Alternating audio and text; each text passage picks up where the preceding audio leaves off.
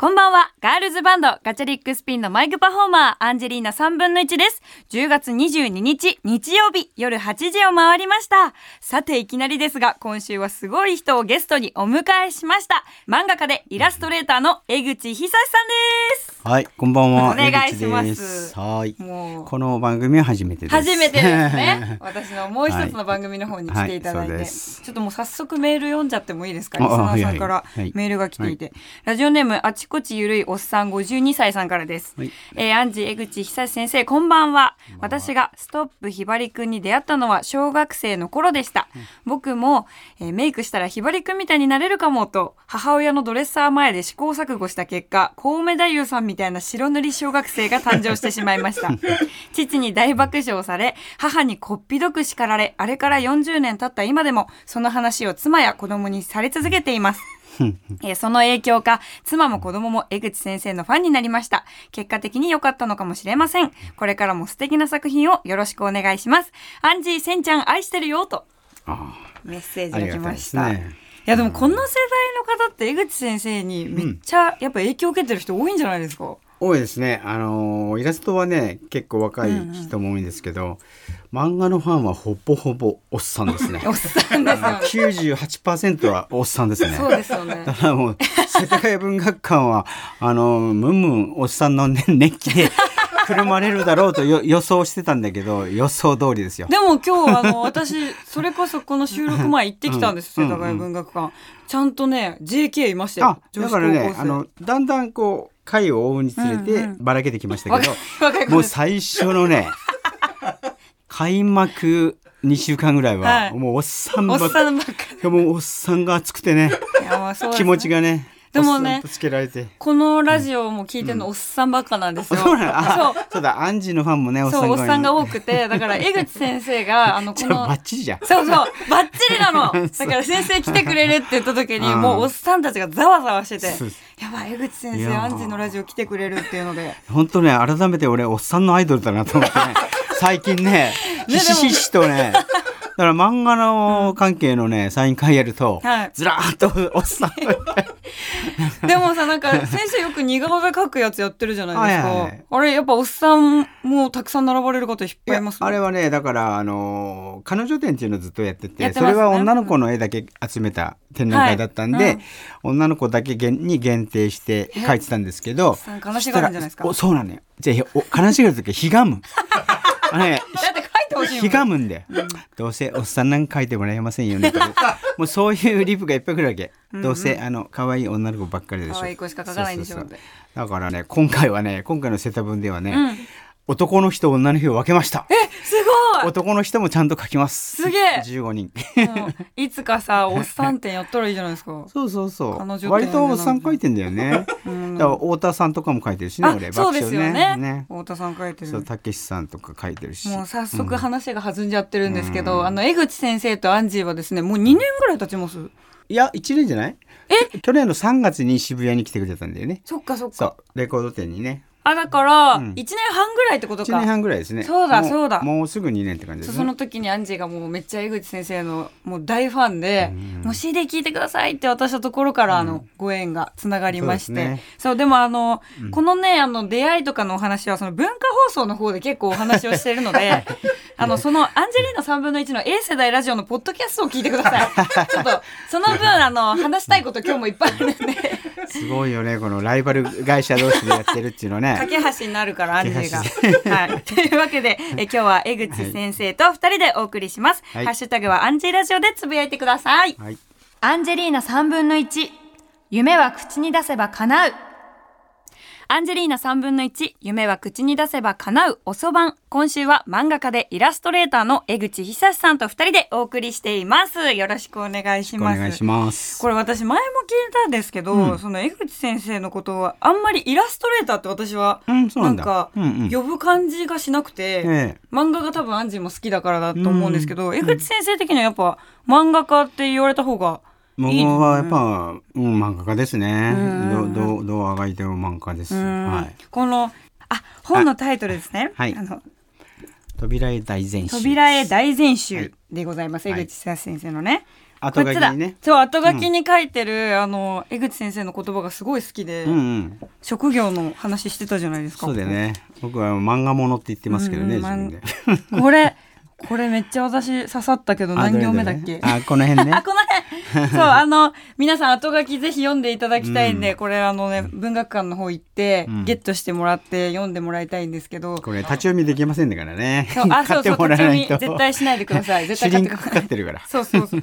これね、すごい後書きの言葉がいいんで、みんなにぜひ買って読んでいただきたいと思っておりますけども、ちょっと、江口先生といろいろ話したいなと思ったことがあって、はい。なんか前は結構、あの、漫画のことだったりとか、作品のことについてお話ししたんですけど、江口先生のなんか、生い立ちについて、改めていろいろお話ししたいなと思って、はい。私、昔、江口先生がこう出た新聞とかをいろいろうん読ませていただきまして、あそうなの？はい。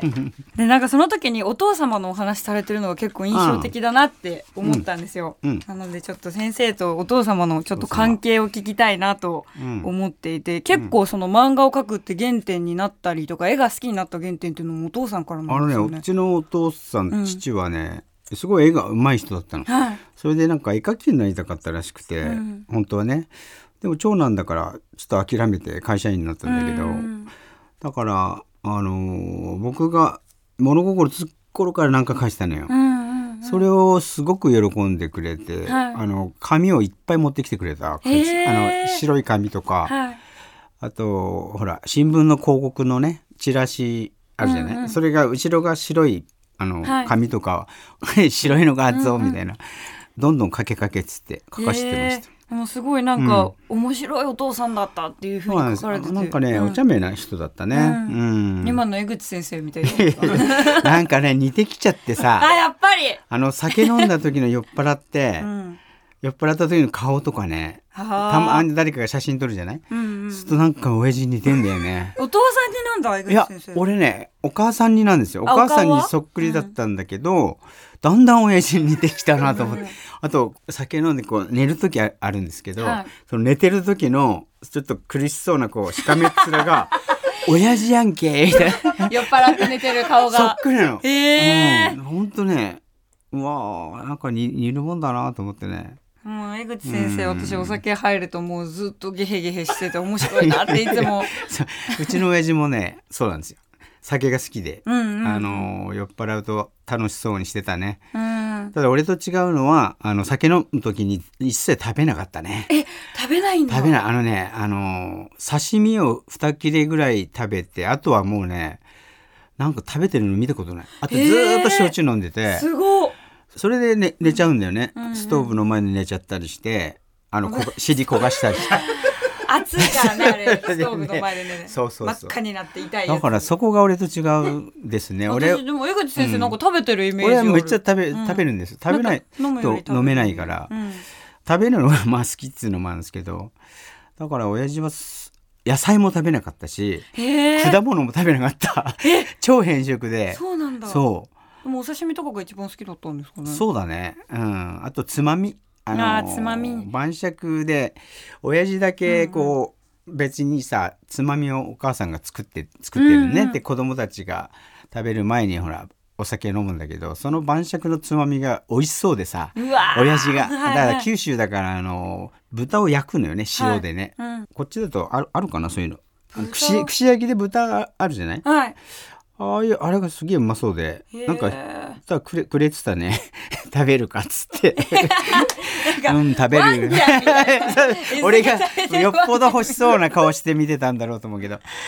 それでそうそうそう。そうそんな感じの親でしたへね、え、うん。でもなんかこうお父さんからお父さんと会話してる中で覚えてるお話とかあります？子供の頃とか。あのねすごい嘘ばっかついてて。えお父さんが、うん、昔話をよくしてくれたんだけど、なんか聞くたびに違うんだよね。戦争中の自分の立場とかうん。がいつも違う。いつも。あの飛行機の日だったとか言ってたし、憲兵だったっていうのも言ってたし嘘つけこれ。の ちょっと本当お茶目な お父さんだったのか。それで背がすごい低い人だったのうんうね、ん160センチぐらいしかなくて、それで憲兵ってさ、ん。長い軍歌を履くんですよね、はい。あの革のね、うんでそれがあのちっちゃいもんだから膝の上まで組んだってからね だ長いからね。だから、そら、膝を曲げられんとたいとか言ってね、あのね、変なところでリアリティ出してるんですよ。描写を大事にする嘘つきのくせに、すごい、ああ、うん、なるほどって思うじゃない。その描こうやって歩いとったとかね。足が曲げられないそうそう、曲げられないまま歩いとったったりとかね。そう九州弁でね。とかね。ある時は飛行機乗りって言ってが、それになんか、なんか前と違うなみたいな。すごいな。そういう感じでした。でも描写を大事にすそう、るってところが。がディディテールがやったら。でもちょっとギャグ漫画に通じますよね。描写を大事にしてでもデタラメを面白くするみたいな。ちょっとお父さんから来てるところもあるんじゃないですか江口先生。あれですかね。あと気が短くてね、あのへー。ご碁とか将棋で負けるとね、めっちゃ怒ってたね。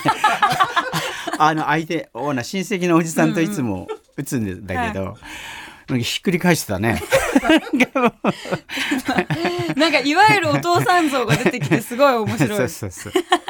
でもなんかその江口先生が描いてる作品とかあの小さい頃にね描いてた絵とかをすごい褒めてくれたっていうう、そなんですよ。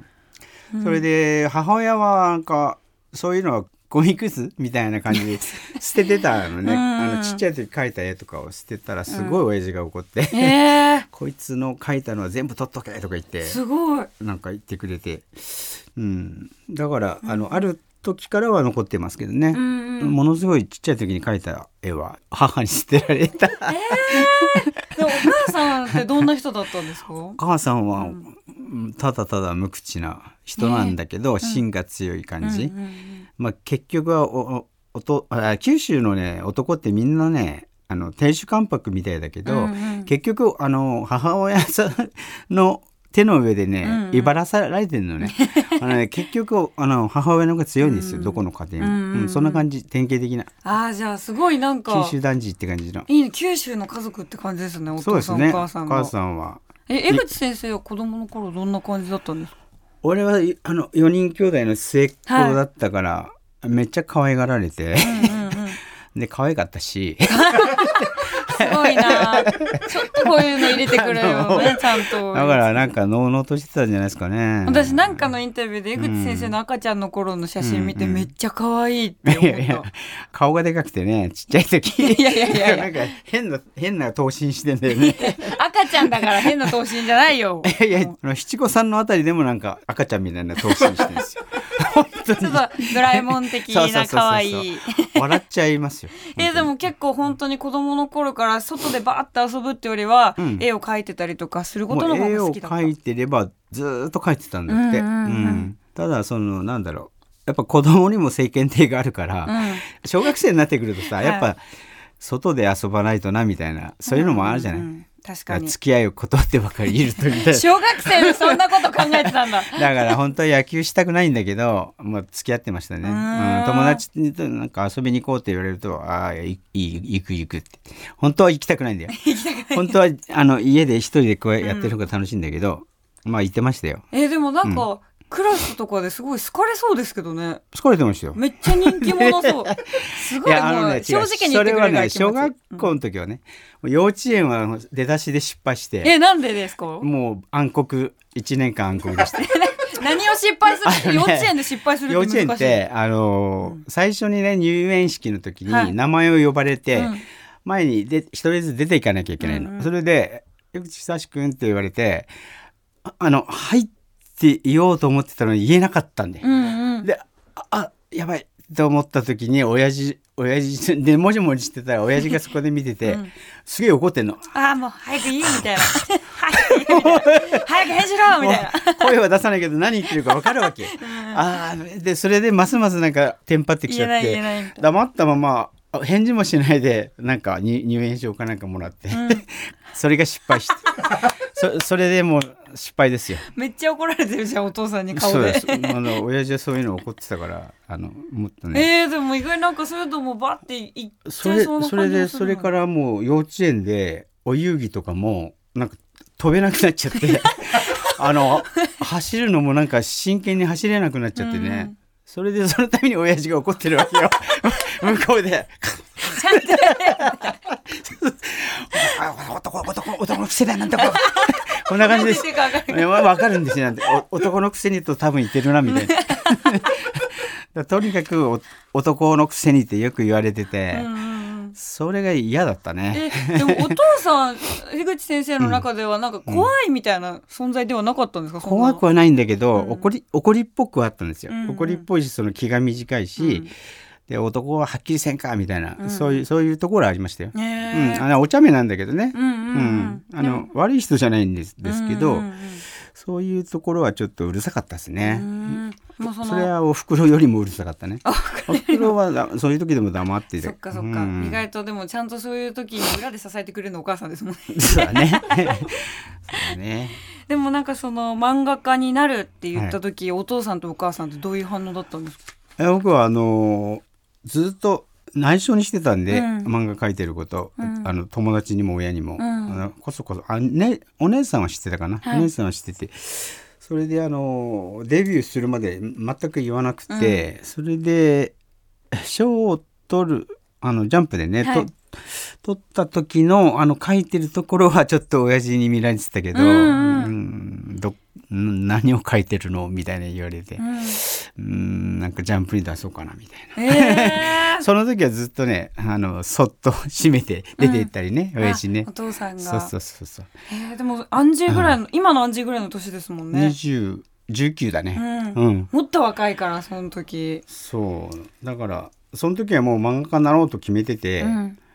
で、えー3ヶ月かかっては31ページ書いたんですよ、うん。ジャンプの。はいでその間ずーっと 3, か3ヶ月毎日毎晩書いててうん。それでねある時ね漫画描けるあ漫画描いてていいんだみたいなことで、はい。すごく感極まっちゃって、えー。俺一人で描きながらな泣いてたの。えー、そうなんだ。嬉しくて、うん それをね親父が 見てたらみたいで。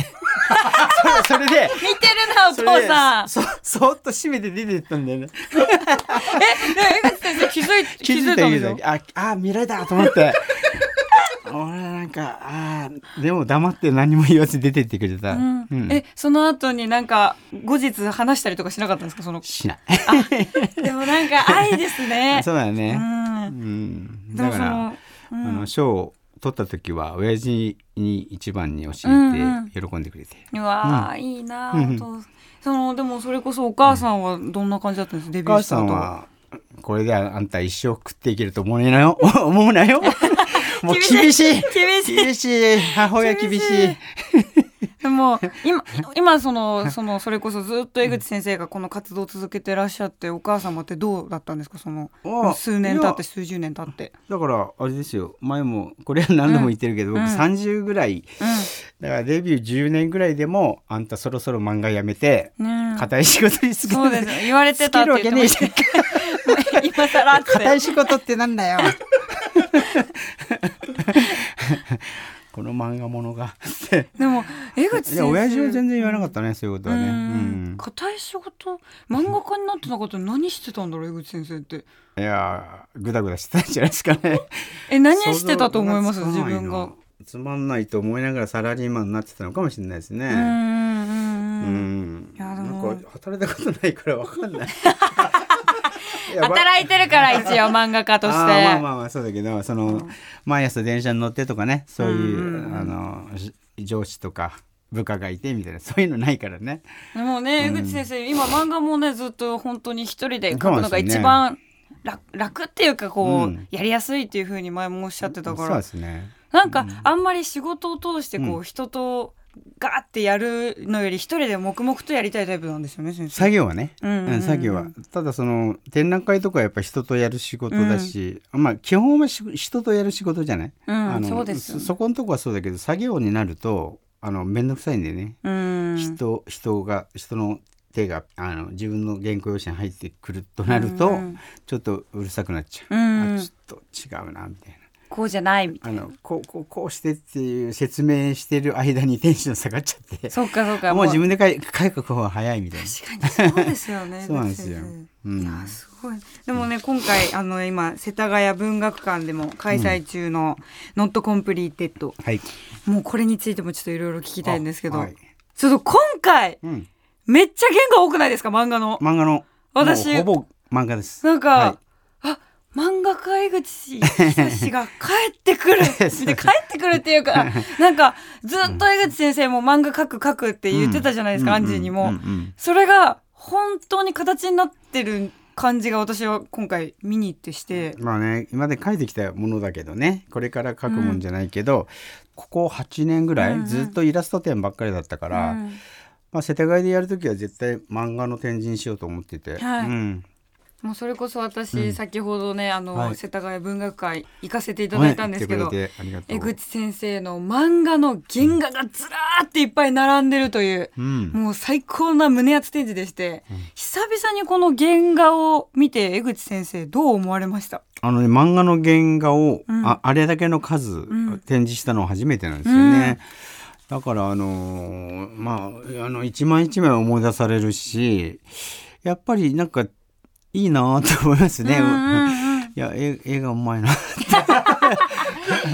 言うね江口先生我々の漫画絵がいいなと思います、ね。絵上手だから江口先僕はあのす世界一江口久志ファンなんですよ実は。もうでもそれが本周りの人はみんなですよ2位以下ですからっていつも言ってるんですけどね。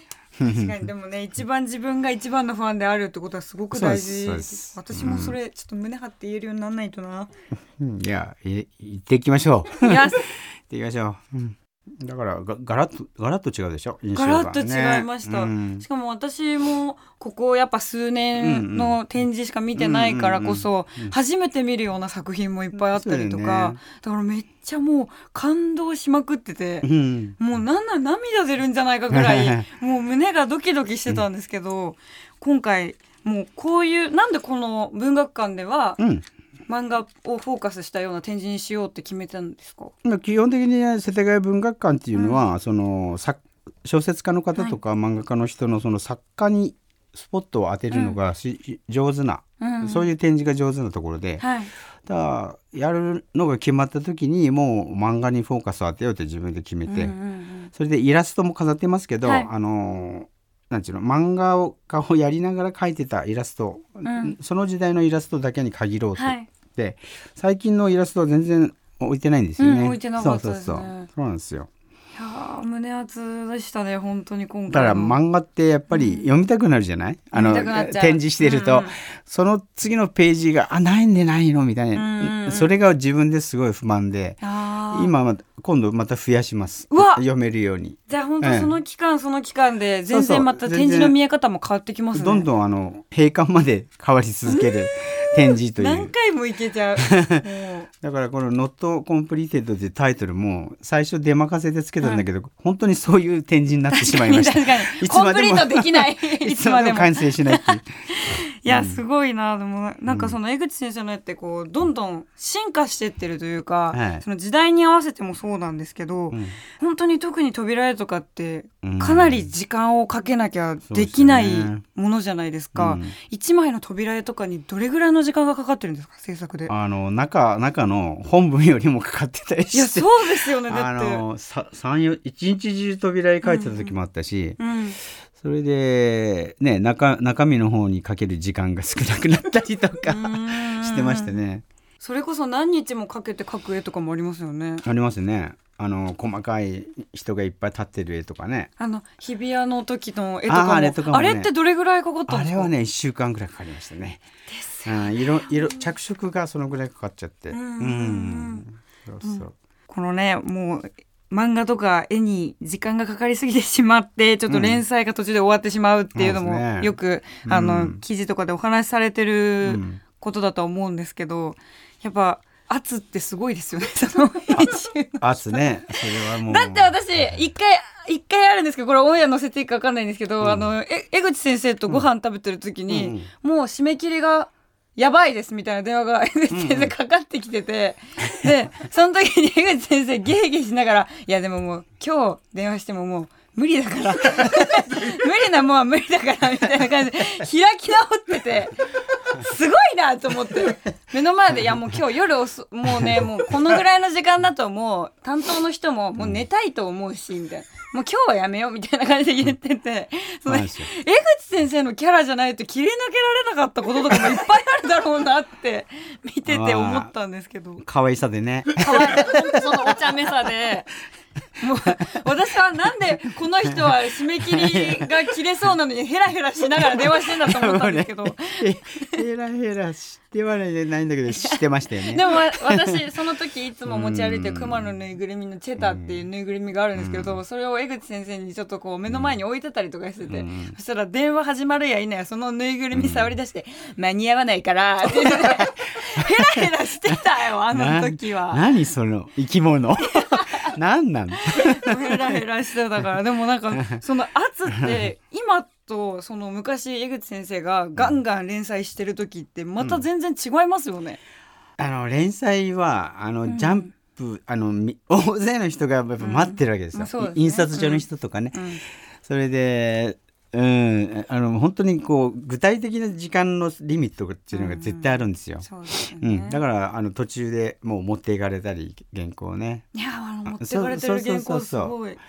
とかもうちょっと修正したいっていうのをバーってもうもういいもういいからとか言ってまあそういう感じがあるから。うん上がってたっていうのもありますよね。それがないとずっと上がらないもんね。ああ、そうかそうか。うん、でも最近はどうなんですか、江口先生。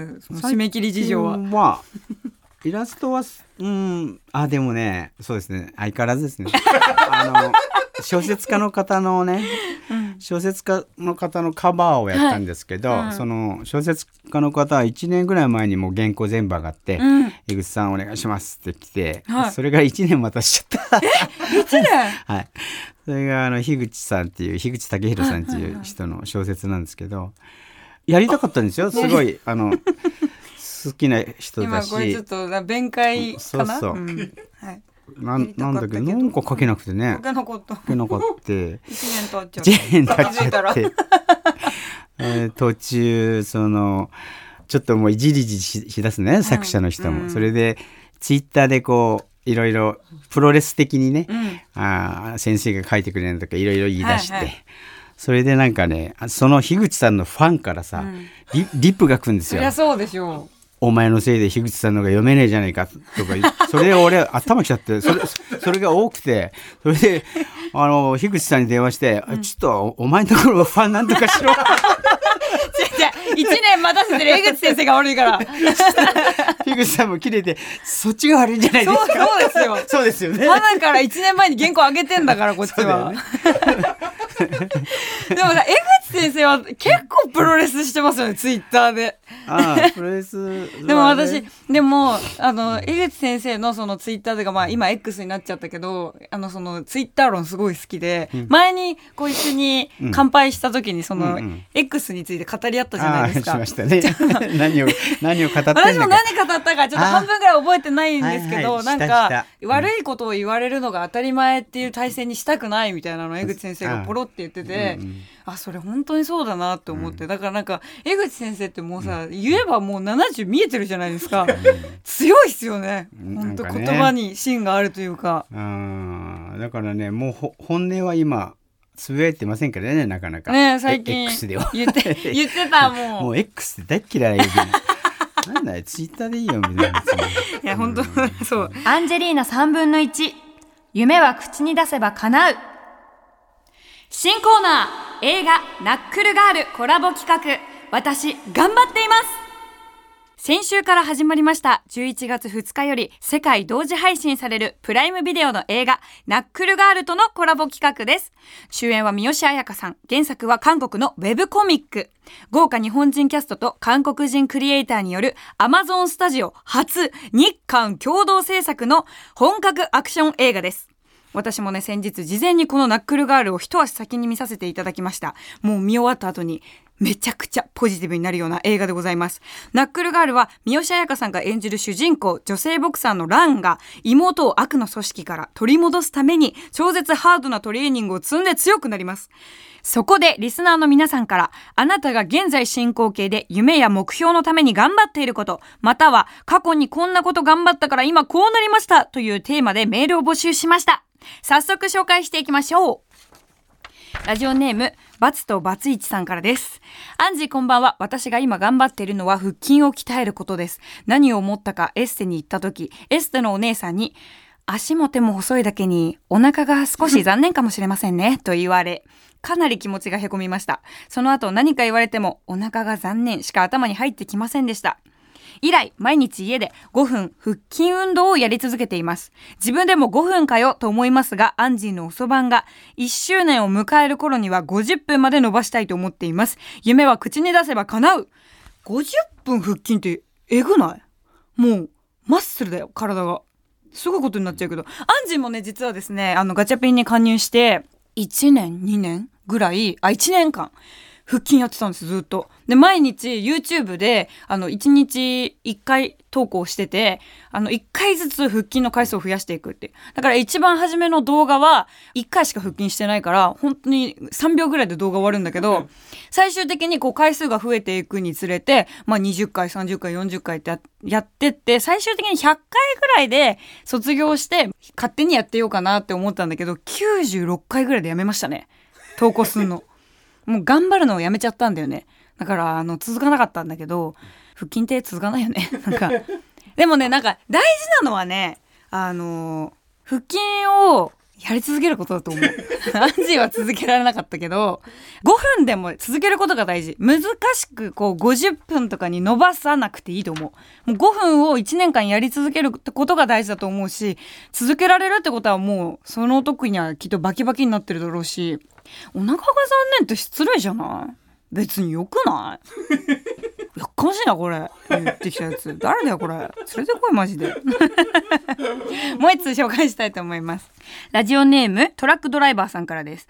アンジーこんばんは。千葉のラジオネーム 89X です。仕事でトレーラーに乗っていますがトレーラーはバックが難しいんです。乗りたての頃はまともにバックができなくてしかも他のトラックを待たせて大渋滞。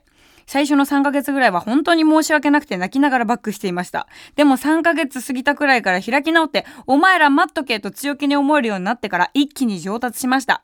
本当頑張っての乗り続けてよかった。アンジーも運転してみる？全長19メートルあるけど、バカみたいにでけえよ。19メートルだぜ。もう、プールぐらいあるよ。これ。すごいね。しかもこれさ、2、2個に分かれてんじゃん。長いの1個と分かれて短いの1個あるけどこれさ1個になんないかガタンガタンってなるってことでしょ？めっちゃむずいやん。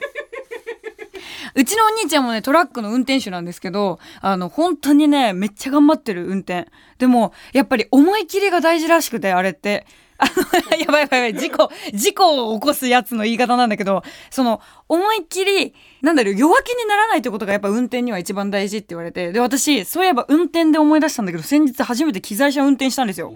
で私が免許を取りに行った理由っていうのが機材車を運転したいから免許を取りに行ってたんだけどもう2年経ったんだけどずっとやっぱ機材車って大きいから怖くて。でうちの機材車がキャラバンだしハイルーフ。めっちゃ高いし長いやつなの。だから怖かったんだけどもう行っちゃえと思ったら勝ちだったよね。余裕で運転できたいやでもちゃんと安全運転だよ。あの本当に速度制限とか守るし。これはもう本当にさトラックの人ってさ運転技術がないとさなかなかねずっと乗り続けることって難しいと思うんだけど 89X さんよく頑張った。罪とバツイチさんもよく頑張った。ありがとうございます。ということで映画ナックルガールコラボ企画私頑張っていますではあなたが現在進行形で頑張っていることまた過去にこんなこと頑張ったから今こうなりましたというテーマでメールを募集していますアドレスはかなうアットマーク tbs.co.jp ナックルガールコラボ企画係までお願いしますプライムビデオの映画ナックルガールは11月2日より世界独占配信ですそれではここで一曲聴いてください。11月8日に配信リリースされます。ガチャリックスピンの新曲でバクバク。